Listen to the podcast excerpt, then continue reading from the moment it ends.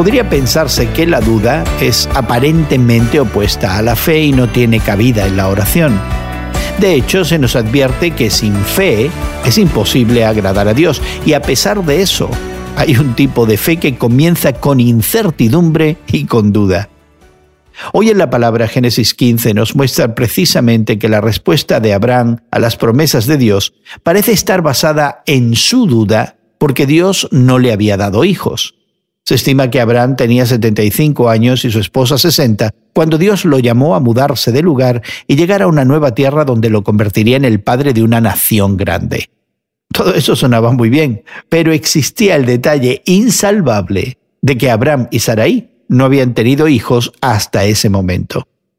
Sarai ya había pasado la edad de tener hijos y Abraham estaba prácticamente muerto en lo que respecta a engendrar y criar hijos. La duda de Abraham tenía sentido y Dios afirmó su palabra. Eso fue suficiente. Abraham mostró ser justo creyendo en la promesa de Dios de darle una nación, un país. Con un ritual solemne, Dios firmó unilateralmente ese contrato y el compromiso de cumplir esas promesas.